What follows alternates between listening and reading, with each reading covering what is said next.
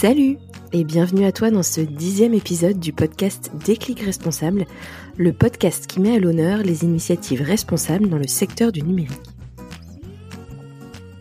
Je suis Perrine Tanguy, consultante en stratégie digitale et e-commerce responsable.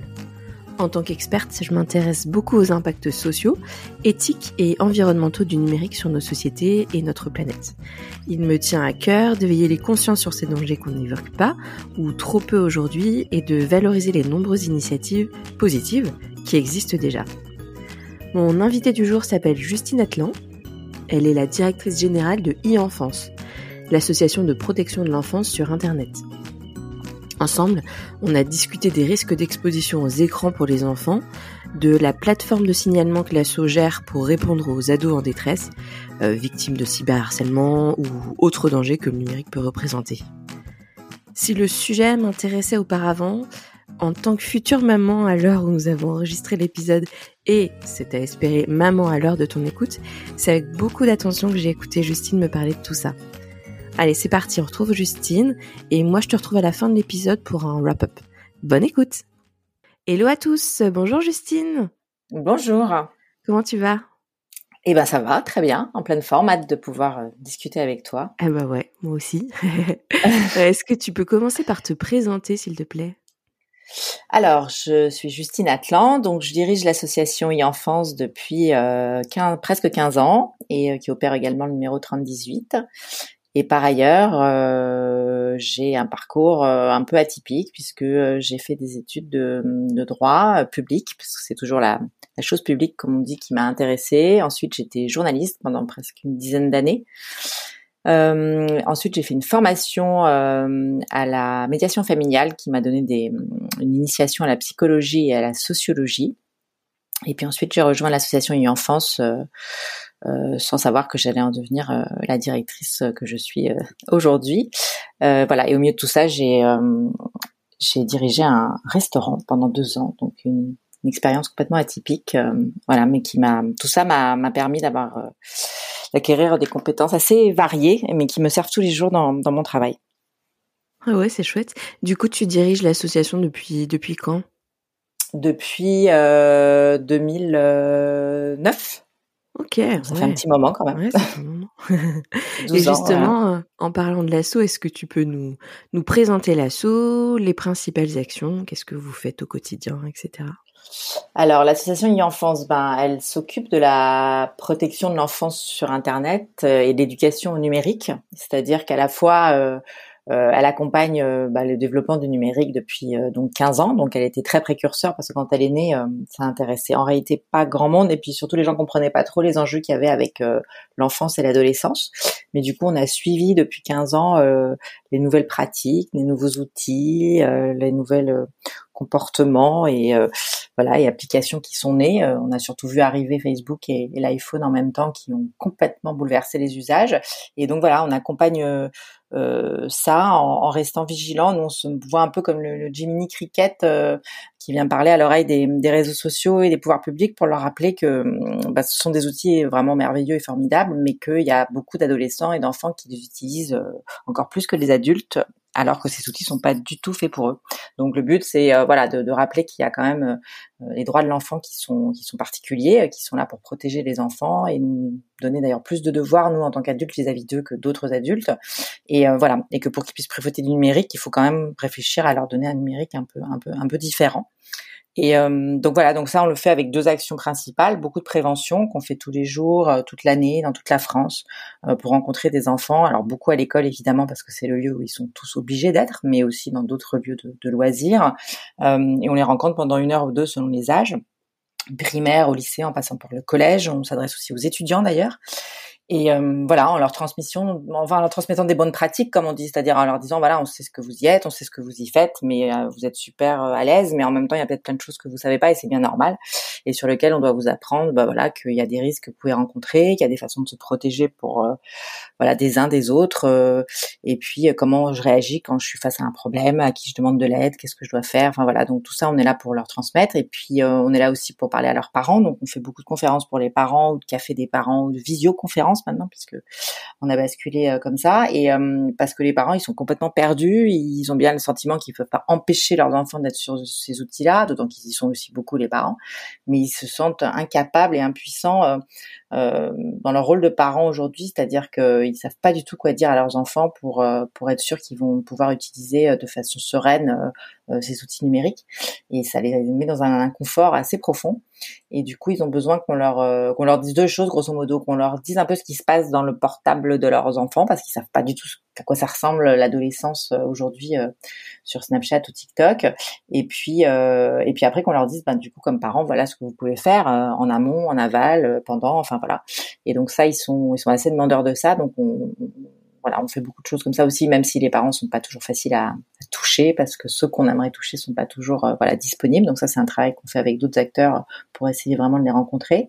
Et puis euh, et puis on a notre, notre autre volet donc qui est le, volet du 30-18, qui est le numéro euh, pour protéger les jeunes victimes de toutes les violences numériques et accompagner les parents justement dans ce rôle de parentalité numérique. Et là, qui est un numéro euh, officiel, euh, numéro court, unique, euh, à disposition donc des ados, mais aussi des parents et des professionnels pour répondre aux questions qui peuvent se poser et puis aussi pour pour signaler les problèmes de violence numérique, de cyberharcèlement, d'escroquerie, de chantage à la webcam, de revenge porn, de tout ce qui peut arriver dans la vie d'un adolescent en ligne. Et ça, on signale directement nous aux, aux réseaux sociaux parce qu'on a des accords avec eux depuis euh, une dizaine d'années pour les plus anciens comme Facebook et, plus récemment avec euh, Mime ou OnlyFans. Et, euh, donc on, leur signale directement les problèmes à leur service de modération et ils ont une réaction très très rapide avec nous parce que en général dans l'heure qui suit notre signalement ils vont réagir et souvent supprimer comme on leur demande les commentaires, les photos, les vidéos, les, faux comptes qui sont qui agressent d'une façon ou d'une autre un jeune euh, en ligne. Et puis on a évidemment des conventions avec la police aussi du numérique, la justice, euh, la, protection de l'enfance. Voilà tous les acteurs qui travaillent avec nous à la fois dans le dans l'accompagnement d'un numérique responsable, comme on dit, et protecteur euh, des droits de l'enfant. Voilà. Donc l'enfance ça marche un peu sur ces, ces deux, deux, deux, jambes, de la prévention et aussi de la réaction, je dirais, de l'intervention concrète quand un, un problème arrive à un jeune sur Internet. Trop bien. C'est cool, c'est vous êtes un peu le lecteur officiel finalement en France euh, sur tous ces sujets. Absolument. Bah en fait, c'est lié au fait qu'on est encore une fois qu'on est qu'on a commencé très tôt, euh, donc on a pu accompagner les, les mouvements et les, et voilà et les usages depuis très tôt, sensibiliser les acteurs publics et c'est vrai qu'on est devenu un acteur incontournable sur ces sujets-là avec un numéro qu'on opérait depuis déjà longtemps mais de façon plus euh, associative, je dirais, et donc qui a été prêt quand tout d'un coup on a été tous saisis par euh, ce que maintenant on appelle la haine en ligne, le cyberharcèlement et puis évidemment les les, la dernière année qu'on vient de passer d'accélération euh, très fort de, de, des usages numériques. Et donc euh, voilà, on est devenu effectivement l'acteur euh, officiel qui est partenaire des institutions, des voilà des acteurs de, de, la police, de la gendarmerie, mais aussi du CSA, les régulateurs, mais aussi les entreprises privées, des Gafa, parce qu'on travaille que depuis très longtemps et qu'ils ont confiance aussi en nous dans le fait qu'on n'est pas là pour évidemment être contre eux, mais qu'on considère qu'aujourd'hui, voilà, les usages numériques sont bien installés. Donc on peut parler des risques qu'ils comportent sans remettre en cause pour autant euh, l'existence de ces acteurs. Euh, voilà, et donc c'est vrai que je pense qu'on a créé, un climat de, confiance autour de nous sur le fait qu'on était euh, finalement euh, quasiment un acteur aussi du numérique, mais celui qui représente ces utilisateurs hyper actifs quand même, que sont les, les enfants et les ados sur ces outils. Très bien. Et alors j'ai une petite question qui va être peut-être te paraître très très général, mais euh, euh, ce serait quoi tes, tes, conseils pour les parents slash futurs parents pour protéger au maximum leurs enfants dans, dans leur usage du web?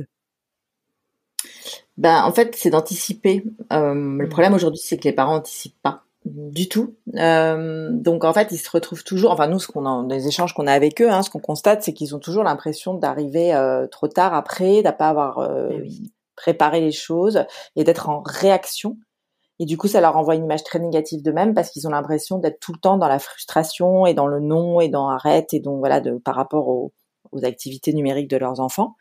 Et euh, donc ils aiment pas ça évidemment, c'est très désagréable et ils savent pas et ils ont l'impression entre guillemets te fait avoir parfois par leurs ados euh, qui leur ont demandé euh, le portable, la console de jeu, que sais-je, pour soi-disant un certain nombre d'usages du type je te dirais quand je serai rentrée du collège et en fait de se rendre compte que leurs ados évidemment ce qui est normal avaient envie de ça pour plutôt parler avec leurs copains qu'avec leurs parents Et donc très souvent les parents disent mais voilà je comprends pas, tu réponds jamais à mes SMS, à mes appels, etc. Et en même temps quand t'es à la maison tu passes ton temps sur ce, ton portable en train de parler avec tes copains et et voilà et donc je me suis fait avoir dans cette histoire etc donc donc c'est vrai qu'il y a tout un voilà un côté anticipation mais c'est vrai que l'éducation c'est beaucoup de la transmission. Donc c'est vrai qu'en général on réfléchit pas mais on connaît euh, les sujets dont on parle à nos enfants parce qu'on les a vécus nous-mêmes avec nos parents nous ont déjà donné des messages qu'on va répéter ou au contraire faire le contraire, peu importe, mais on a des repères. Là, c'est vrai que les parents ont zéro repère de eux enfants ou ados avec ces outils, donc euh, ils, ils sont pas préparés, ils savent pas à quoi penser, ils savent pas comment encadrer, et, euh, et voilà. Et donc c'est quasiment les ados et les enfants qui prennent la main,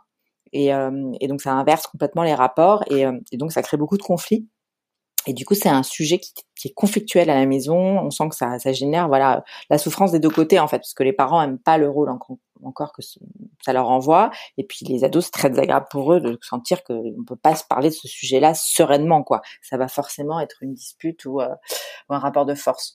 Donc voilà. Donc nous, c'est vrai que je dis toujours qu'on est un peu là pour euh, pour euh, pour donner un peu de sérénité autour de ce sujet. Euh, parce que voilà, à certains égards, les ados me font de la peine aussi quand je vois qu'ils sont pas reconnus aussi dans un certain nombre de compétences qu'ils ont dans le numérique par leurs parents et que pour eux c'est très dévalorisant, notamment par exemple les, les garçons qui jouent. Enfin, c'est un peu sexiste ce que je dis, mais de facto pour l'instant c'est quand même plus les garçons qui jouent beaucoup aux jeux vidéo euh, et souvent ils vont leurs parents vont avoir un regard très négatif là-dessus parce qu'ils vont leur dire tu passes trop de temps, tu fais que ça, tu fais pas autre chose, pas du tout regarder euh, ce que fait l'enfant alors que par ailleurs pendant ce temps-là ils développent des compétences que d'ailleurs leurs parents seraient bien incapables d'avoir si on leur donnait leur manette. Euh, ça leur fait beaucoup de bien pour certains, euh, pour voilà ça ils, ils peuvent aussi s'épanouir s'épanouir euh, humainement et individuellement dans des rôles qu'ils ont à jouer dans ce genre de, de jeu euh, où ils vont euh, diriger des équipes, euh, être leader, etc. Et, euh, et voilà. Et c'est vrai que souvent, c'est un peu douloureux pour eux parce que parce qu'on les on reconnaît pas ce côté positif qu'ils ont et ils vont être un peu dénigrés. Donc voilà. Donc je je pense que les parents doivent doivent essayer d'avoir un voilà de se dire c'est quoi si j'offre un voilà si je mets dans les mains de mon enfant un objet numérique, pourquoi je le mets dans les mains, combien de temps je veux que ça dure, pour y faire quoi? Euh, à quel moment de la journée ou pas. Et moi là-dedans, je me, voilà comment je me positionne. Et il faut y réfléchir avant et puis le dire à l'enfant. Je t'offre cette tablette ou tu, je te partage la mienne pour faire ci, mais pas ça. Euh, voilà, enfin voilà, anticiper les choses, euh, en parler, communiquer beaucoup autour de ça poser, un, cadre. Voilà, c'est parce que c'est vrai que c'est aux parents d'être le cadre. Hein, euh, c'est notre rôle de parent. Euh, sinon, notre enfant, il est insécurisé s'il n'a pas de cadre et ça lui crée euh, beaucoup d'inconfort à lui aussi. Et voilà, donc c'est vrai qu'il faut poser ce cadre. Surtout qu'encore une fois, c'est pas l'adolescence qu'on va pouvoir le faire parce que c'est plus compliqué. Donc, il faut vraiment le poser dès l'enfance. Et puis voilà, et être là. et encore une fois, pas dénigrer quoi, pas pas penser que ce qui se passe dans le numérique c'est c'est pas bien, euh, c'est euh, voilà, c'est médiocre, c'est que de mauvaise qualité ou c'est voilà, c'est vrai que c'est parce que c'est difficile quand on est jeune d'avoir le sentiment que tout ce qu'on fait aujourd'hui, tous les, les, jeunes, ils sont quand même beaucoup tout ce qu'ils font même ailleurs, ils le font aussi dans la sphère numérique, d'avoir le sentiment que vos parents euh, vous regardent en vous disant vraiment c'est nul quoi. Donc voilà, il y a beaucoup, ils ont beaucoup ce regard-là et c'est voilà. Donc c'est vrai que voilà, en tant que parent, il faut essayer de se réconcilier quoi mmh. euh, autour de ces, ces, usages numériques parce que c'est quand même euh, c'est même pas le monde de demain, c'est le monde d'aujourd'hui, mais mais ça va forcément faire partie intégrante du monde de demain euh, encore plus. Et voilà, donc le conseil, c'est il est tout bête, mais c'est vraiment d'anticiper, de prévoir et puis évidemment de de dialoguer. Hein. Ça, c'est pas propre au numérique, mais ça reste la clé de, de l'éducation.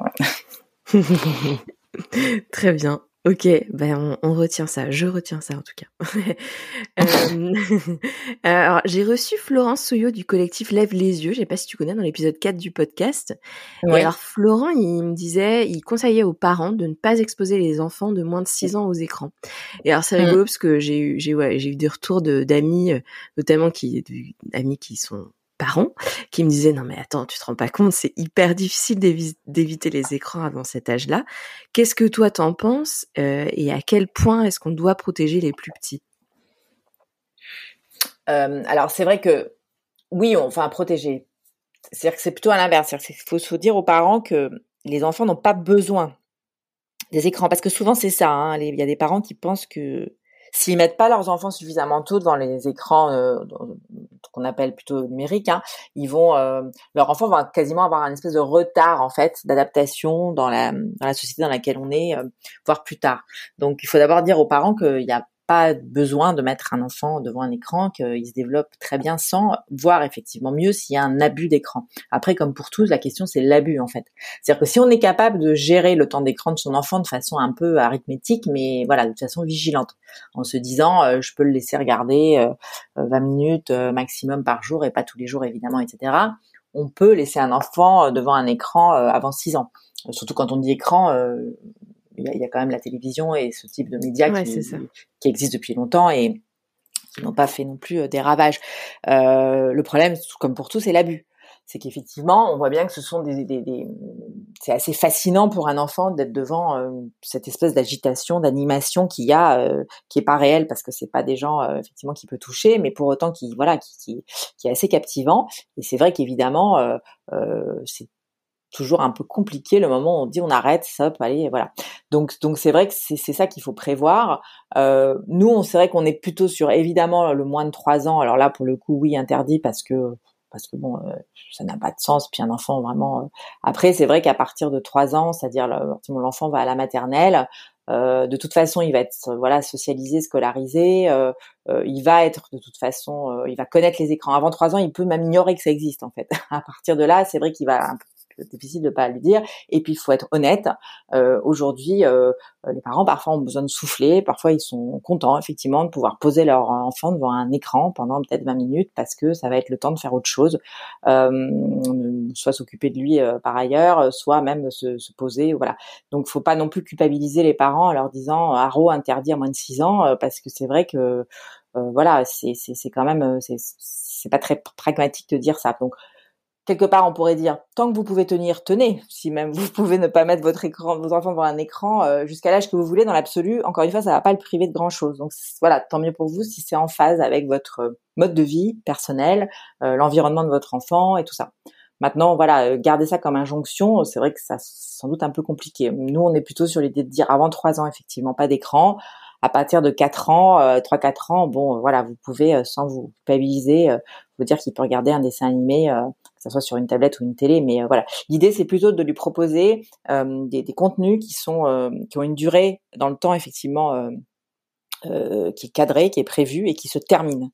Euh, ce qui est compliqué, effectivement, c'est de les mettre devant des contenus qui n'ont pas de fin, euh, soit avec les systèmes des plateformes vidéo où il y a un espèce d'éternel euh, recommencement, soit dans des contenus, voilà, qui sont prévus pour pour se, être sans fin, que ce soit des jeux en ligne qui se terminent pas, ou, ou, effectivement des contenus de réseaux sociaux où on peut tout le temps aller chercher un nouveau contenu ou une nouvelle. Voilà, donc c'est plutôt, je dirais, euh, ce qu'on va proposer dans l'écran qui est important que, que l'écran lui-même. Et, donc là, oui, il faut se dire que voilà, c'est pour ça que tout ce qui ressemble plus à ce qu'il y avait euh, avant avec des, des cassettes vidéo ou, ou, des DVD où on pouvait dire bah voilà ça va durer tant de temps ça commence puis à un moment il y a un générique de fin c'est terminé. Là l'enfant à un moment il connaît il sait il est programmé il sait quand le générique de fin arrive c'est que c'est fini et que donc on va passer à autre chose. Voilà. Donc il y a tout ça qu'il faut essayer de retrouver un peu comme rituel de moments de plaisir, mais qui ont une fin, comme tous les moments de plaisir, et après on va passer à autre chose. Mais c'est vrai qu'après ça suppose que les parents soient capables aussi, à ce moment-là, de proposer autre chose, parce que si la fin du numérique c'est toujours on arrête, on débranche, mais il n'y a rien derrière, euh, voilà, c'est ça, c'est vrai que c'est souvent assez difficile pour l'enfant, donc il faut aussi être en capacité de lui dire maintenant on va faire autre chose. Ouais. Et de lui proposer autre chose, voilà. Ok, ouais, donc on en revient toujours à notre histoire de, de cadre en fait. Oui, absolument. Mais ça, ça reste le, fondement de l'éducation, c'est de mm. poser un, cadre pour tout. Hein. Mm. D'abord parce que ça permet de d'aller ensuite le taper un peu le cadre quand on est adolescent et on en a besoin, mm. mais c'est aussi extrêmement rassurant et structurant de savoir que le cadre il est quand même euh, un peu fort et, euh, et voilà qu'on va pas. Sinon c'est c'est très angoissant pour un enfant. C'est ça. Ok. Tout à l'heure, tu parlais de, de, la plateforme signalement que vous gérez. Euh, donc le numéro, c'est le 3018.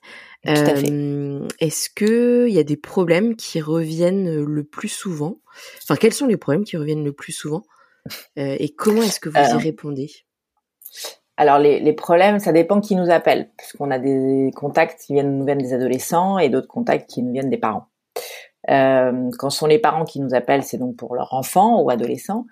Quand c'est les ados qui nous appellent, évidemment, c'est pour eux, donc c'est pas c'est pas toujours les, mêmes problématiques. les parents, ils vont plutôt nous appeler parce qu'ils ont effectivement du mal à gérer ou qu'ils se posent des questions, ce qui est idéal évidemment avant, mais l'équipement, je dirais, ou l'usage de leurs enfants, à savoir voilà, à quel âge est-ce que je peux lui acheter une tablette, à quel âge, ou tel jeu vidéo, à quel moment, euh, voilà, des choses comme ça, ou le contrôle parental, euh, lequel je prends, est-ce que je l'installe pour euh, pour éviter qu'il tombe, voilà, sur des contenus pornographiques par exemple, ou parce que j'ai du mal à gérer le temps de connexion justement d'un jeu et bon, ça serait plus pratique si c'était la machine qui s'arrêtait, voilà. Donc les parents, ils vont avoir plutôt ces questions là.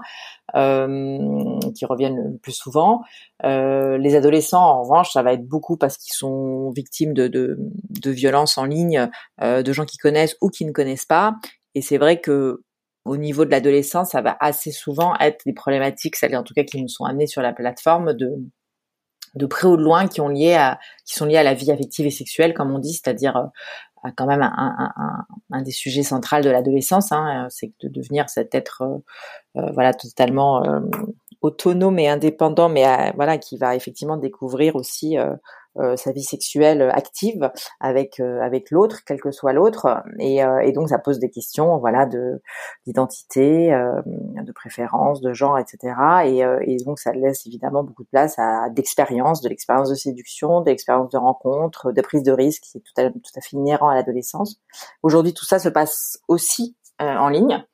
Euh, et donc c'est vrai qu'on va avoir beaucoup d'adolescents qui vont nous appeler parce qu'ils sont victimes en retour, euh, voilà, de diffusion de contenu à caractère intime qu'ils ont pu envoyer euh, euh volontairement euh, à des gens qu'ils connaissaient ou à des gens qu'ils connaissaient moins bien et qu'ils ont juste rencontrés en ligne, ou qu'on leur a extorqué, c'est-à-dire qu'on leur a volé sans qu'ils le sachent parce qu'on les a enregistrés sans qu'ils le sachent, etc. Et donc c'est vrai que ça, on a beaucoup d'ados, garçons et filles, qui nous appellent parce qu'ils ont besoin qu'on les aide à arrêter la diffusion de de, voilà de photos ou de vidéos euh, à caractère sexuel qui les concernent ou parfois qui les concernent pas d'ailleurs mais qui sont tellement flous qu'on peut croire que c'est eux et des gens mal intentionnés vont dire que c'est eux. Euh, voilà donc on voit bien qu'il y a, il tous ces, ces, ces, ces contenus là euh, qui sont diffusés pour créer de la rumeur de la fausse réputation voilà auprès des jeunes à un âge où c'est très violent et, et, et, garçons pas filles en sont victimes. Donc ça ça occupe beaucoup notre ligne. Voilà après il y a effectivement euh, tous les phénomènes qu'on appelle de cyberharcèlement euh, qui vont être liés à des, jeunes qui se connaissent euh, au collège ou au lycée et qui vont utiliser aussi l'outil numérique des réseaux sociaux pour continuer à se voilà à se s'humilier euh, se s'insulter voilà avoir des, des, des, contenus ou des propos vraiment voilà harcelants envers quelqu'un avec des phénomènes de groupe parfois qui vont s'organiser autour de ça. Euh, donc ça, effectivement, on a aussi euh, pas mal à le, à le gérer. Euh, voilà, donc c'est grosso modo un peu ces, ces, ces thématiques-là qui sont les plus les plus récurrentes, je dirais, sur euh, sur notre ligne euh, au quotidien et qui surtout qu'on est amené à signaler aux, aux réseaux sociaux pour qu'ils les fassent disparaître le plus vite possible. Et puis parfois aussi auprès de la police euh, voilà pour qu'elle pour qu'elle intervienne le cas échéant quand euh, on connaît pas l'auteur et qu'il puisse y avoir une enquête derrière et puis parfois parfois une action en justice pour euh, pour responsabiliser l'auteur. Alors nous on n'est pas forcément favorable à le faire quand ça se passe entre jeunes parce que les jeunes auteurs parfois sont pas forcément ont pas pris conscience forcément de la gravité de leurs actes ou, voilà. Après c'est vrai que malheureusement on a on en a d'autres qui sont récidivistes hein, comme on dit, c'est-à-dire que là on peut pas dire qu'ils savaient pas.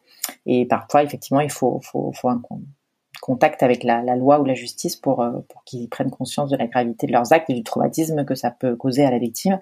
Et donc, à un moment, qu'ils soient responsabilisés et donc qu'ils aient une, une, sanction à exécuter. Alors, quand ça se passe dans un cadre scolaire, au collège ou au lycée, euh, l'école, au sens avec un grand E, euh, a, des, des, sanctions hein, qui sont à sa disposition et qu'elle peut tout à fait mettre euh, en pratique et qui doivent pouvoir, dans la majorité des cas, permettre de responsabiliser euh, les élèves auteurs et, et, de leur faire prendre conscience des problèmes et qui recommencent pas, ce qui est l'idéal. Et ça, c'est une valeur éducative et c'est fondamental quand on, s'adresse aux jeunes parce qu'on est quand même en train de, s'adresser à des, personnes en construction et en devenir, donc ils ont quand même le droit à l'erreur et, et, de se tromper et en revanche idéalement de pas recommencer quand même mais voilà après euh, après c'est vrai que dans certains cas ça, ça ne suffit pas ou euh, euh, ou parfois évidemment dans d'autres cas qui n'ont rien à voir avec ce, cet environnement-là, les, jeunes sont victimes d'adultes hein, et dans ce cas-là évidemment il faut que soient, que les auteurs soient soient identifiés et ensuite soient soient sanctionnés euh, par la justice parce que voilà, par, par ailleurs, on, on, a affaire parfois à des cas où de jeunes victimes, bah, comme le malheureusement l'emblématique Mila, qui est une jeune fille que maintenant tout le monde connaît malheureusement, mmh. mais qui est une lycéenne qui a été victime de voilà de harcèlement en meute, et c'est nous qui l'avons accueillie le premier jour au téléphone, euh, sa famille, elle, sa mère, sa sœur, voilà, qui, qui l'avons prise en charge les premiers jours de ce dont elle a été euh, victime. Euh, voilà, donc on a aussi ce type d'affaires qui heureusement ne terminent pas toutes comme celle-là, mais qui, voilà, qui avec des ampleurs un peu variées, on a aussi sur la plateforme à, traiter ce genre de, cas. Et dans ce cas-là, on, coopère évidemment de façon très active et très et très resserrée avec à la fois les les réseaux sociaux concernés avec lesquels on a, on a établi des rapports de confiance maintenant depuis de nombreuses années, et puis avec les services de police euh, spécialisés dans Internet avec lesquels aussi on est conventionné depuis très longtemps. Et donc ça nous permet d'avoir une efficacité de voilà de travail en commun tous ensemble pour faire en sorte que, que le mineur ou la mineure qui est victime de cette haine en ligne euh, voilà soit soit protégé et, euh, et que tous ces phénomènes soient soit stoppé et que la viralité soit soit voilà soit réduite le, plus possible. Alors parfois on a des arbitrages à faire euh, parce qu'il y a des contenus qui sont haineux, mais en même temps il y a aussi des contenus euh, euh de doxing, c'est-à-dire de publication des données personnelles pour qui mettent vraiment en danger physique la, la, la, jeune victime et donc on va être obligé de privilégier un peu ce qu'on choisit de de, de, stopper dans sa viralité parce qu'on peut pas tout gérer quand il y en a des dizaines de milliers en même temps. Donc voilà, donc c'est des choses qu'on se, je dirais des tâches qu'on se répartit entre ces réseaux sociaux, nous, euh, euh, services de police, euh, voilà. Donc c'est vrai que c'est euh, l'activité sur la ligne est très très variée en fait. Ouais, j'imagine. Et puis, vous, vous devez avoir du taf. Ça, c'est sûr, voilà, absolument. Et euh, oui, puis, enfin, je, je me mets aussi à la place du, du jeune ado qui fait la démarche déjà de vous appeler. Euh, Tout à fait. C'est déjà une très grosse étape, je pense. Absolument. Alors, euh, c'est vrai que j'utilise le mot appeler parce que c'est un numéro, mais euh, depuis tout, d'ailleurs depuis depuis plusieurs années, on, on a on a un, chat hein, qui est qui est disponible sur le site internet du 3018.fr. On est également disponible sur Messenger. On a sur les messageries privées des différents réseaux sociaux. Donc, euh, on a aussi à cœur d'être disponible avec les moyens de communication d'un adolescent qui vont pas nécessairement être le téléphone et encore moins à cette génération. Euh, mais néanmoins, euh, même quand ils nous contactent autrement que par téléphone, donc même par chat, c'est effectivement euh, une démarche déjà qui qui est pas neutre, où ils ont eu le, courage. C'est ce qu'on leur dit à tous, d'ailleurs même aux enfants quand on les rencontre pour faire la prévention, c'est que c'est toujours courageux d'aller demander de l'aide. parce que ça veut dire qu'on accepte d'abord de, vivre quelque chose de difficile, mm, mm. qu'on accepte qu'on n'arrive pas à s'en sortir tout seul et que donc on va devoir faire confiance à quelqu'un à qui on va parler euh, pour expliquer qu'on est en fragilité, qu'on se sent faible, qu'on a voilà et qu'on a besoin qu'on nous tende la main et qu'on nous accompagne et voilà.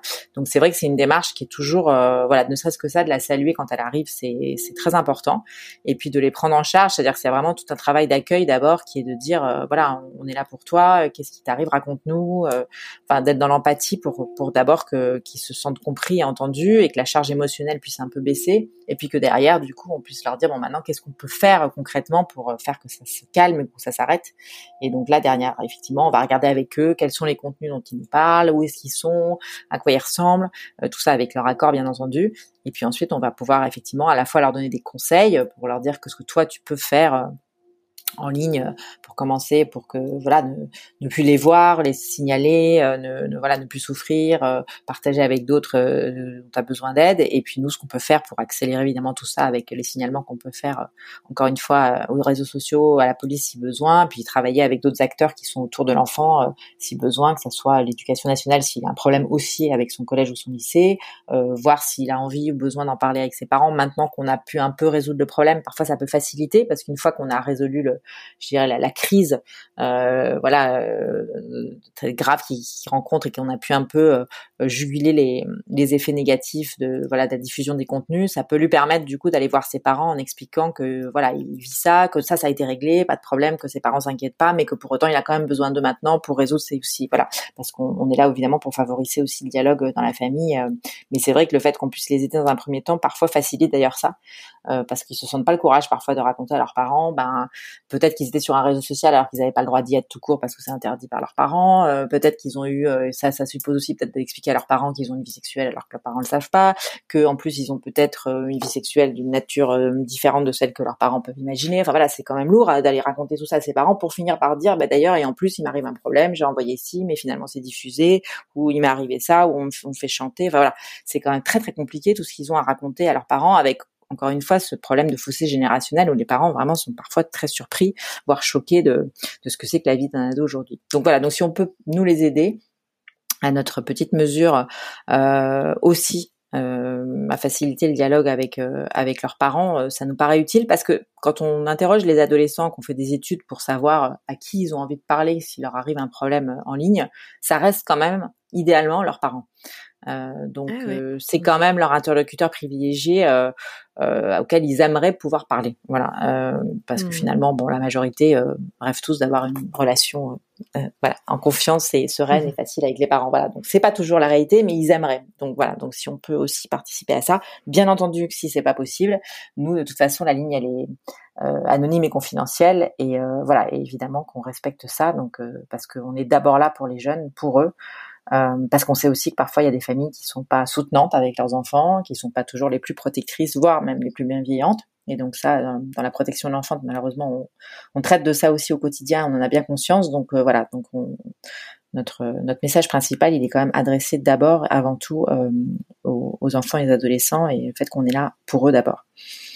C'est chouette, c'est une chance en tout cas hein, d'avoir une plateforme comme ça, euh, d'avoir une asso comme ça qui, qui puisse gérer euh, tous ces petits soucis. Euh, enfin, c'est parfois gros soucis même d'ailleurs. Ouais, les petits ou les gros, voilà, exactement. Mais non, non, bah, je sais pas si c'est une chance, mais en tout cas, nous, c'est vrai qu'on a à cœur de le faire depuis longtemps maintenant et de et voilà, on est très content de d'avoir pu devenir ce numéro court national parce qu'on considère aussi que c'est important que, que les jeunes se rendent compte que le voilà la, la société française et, et, notamment les pouvoirs publics reconnaissent aussi euh, ce monde du numérique dans lequel ils gravitent et reconnaissent parfois la gravité et l'importance de ce qui s'y passe et qu'ils ont besoin d'avoir un lieu qui soit là pour eux. Et que encore une fois dans, dans le rapport entre générations c'est aussi un marqueur important et un signe important à leur donner.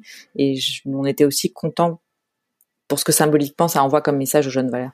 D'arrêter de leur dire que ce qui se passe dans la sphère numérique c'est pas grave, ou c'est virtuel, ou c'est euh, voilà, ou c'est des histoires de jeunes, d'ados, et donc c'est pas grave, voilà. Donc ça c'est des mm. choses qui sont pas, enfin en tout cas pour nous qui étaient pas, qui étaient difficiles à entendre. Donc voilà, on est content que ça participe aussi à, à ça. Ouais, c'est chouette, bravo.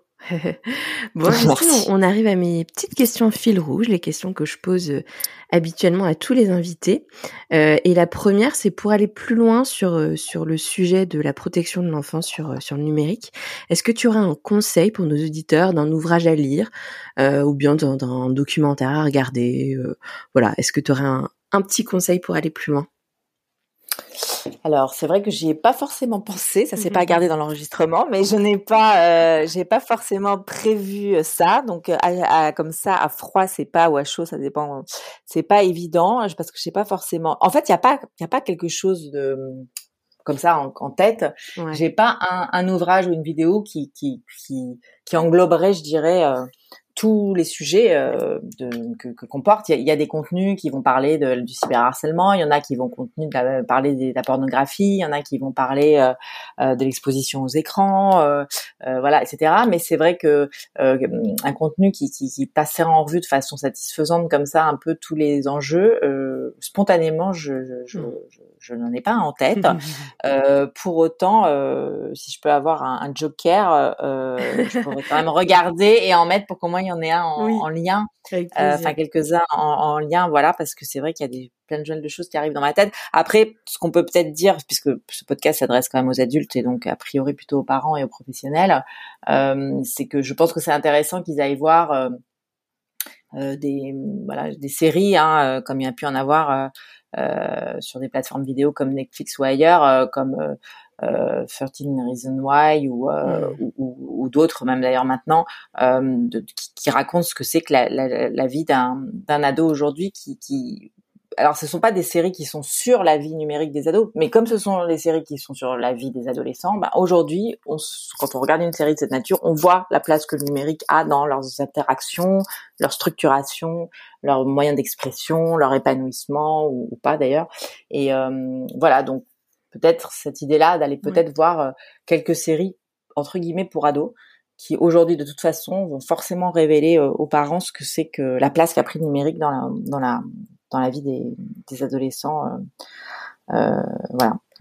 Très bien. Depuis quelques années eh ben écoute, ça veut dire que tu n'as pas utilisé ton joker puisque tu as bien répondu à la question. Waouh, j'ai réussi finalement.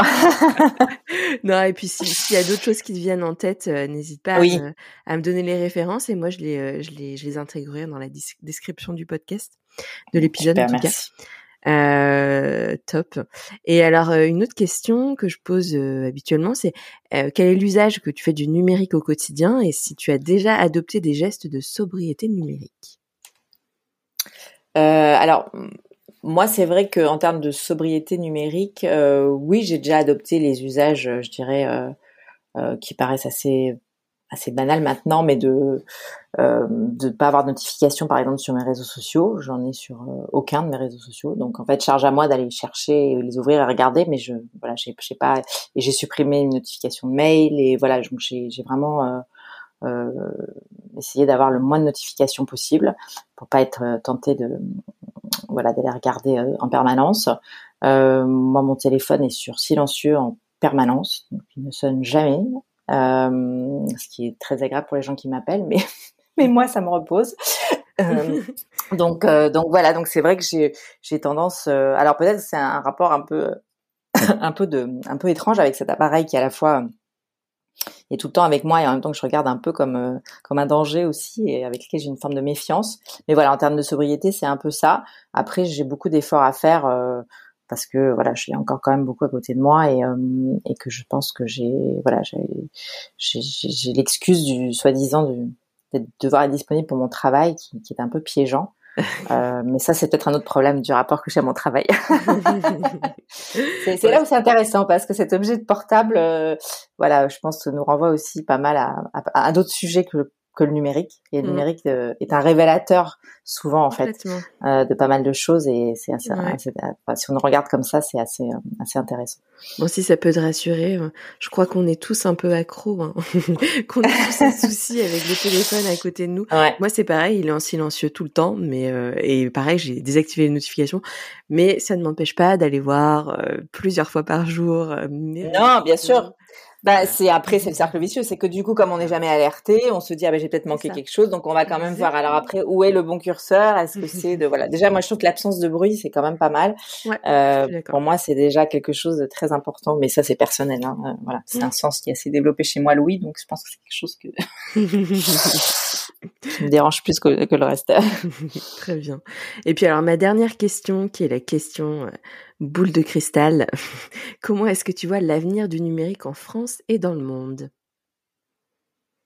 Alors oui, ça c'est quand même euh, vous avez ambitieux de voilà, c'est très ambitieux de trouver une réponse là-dessus.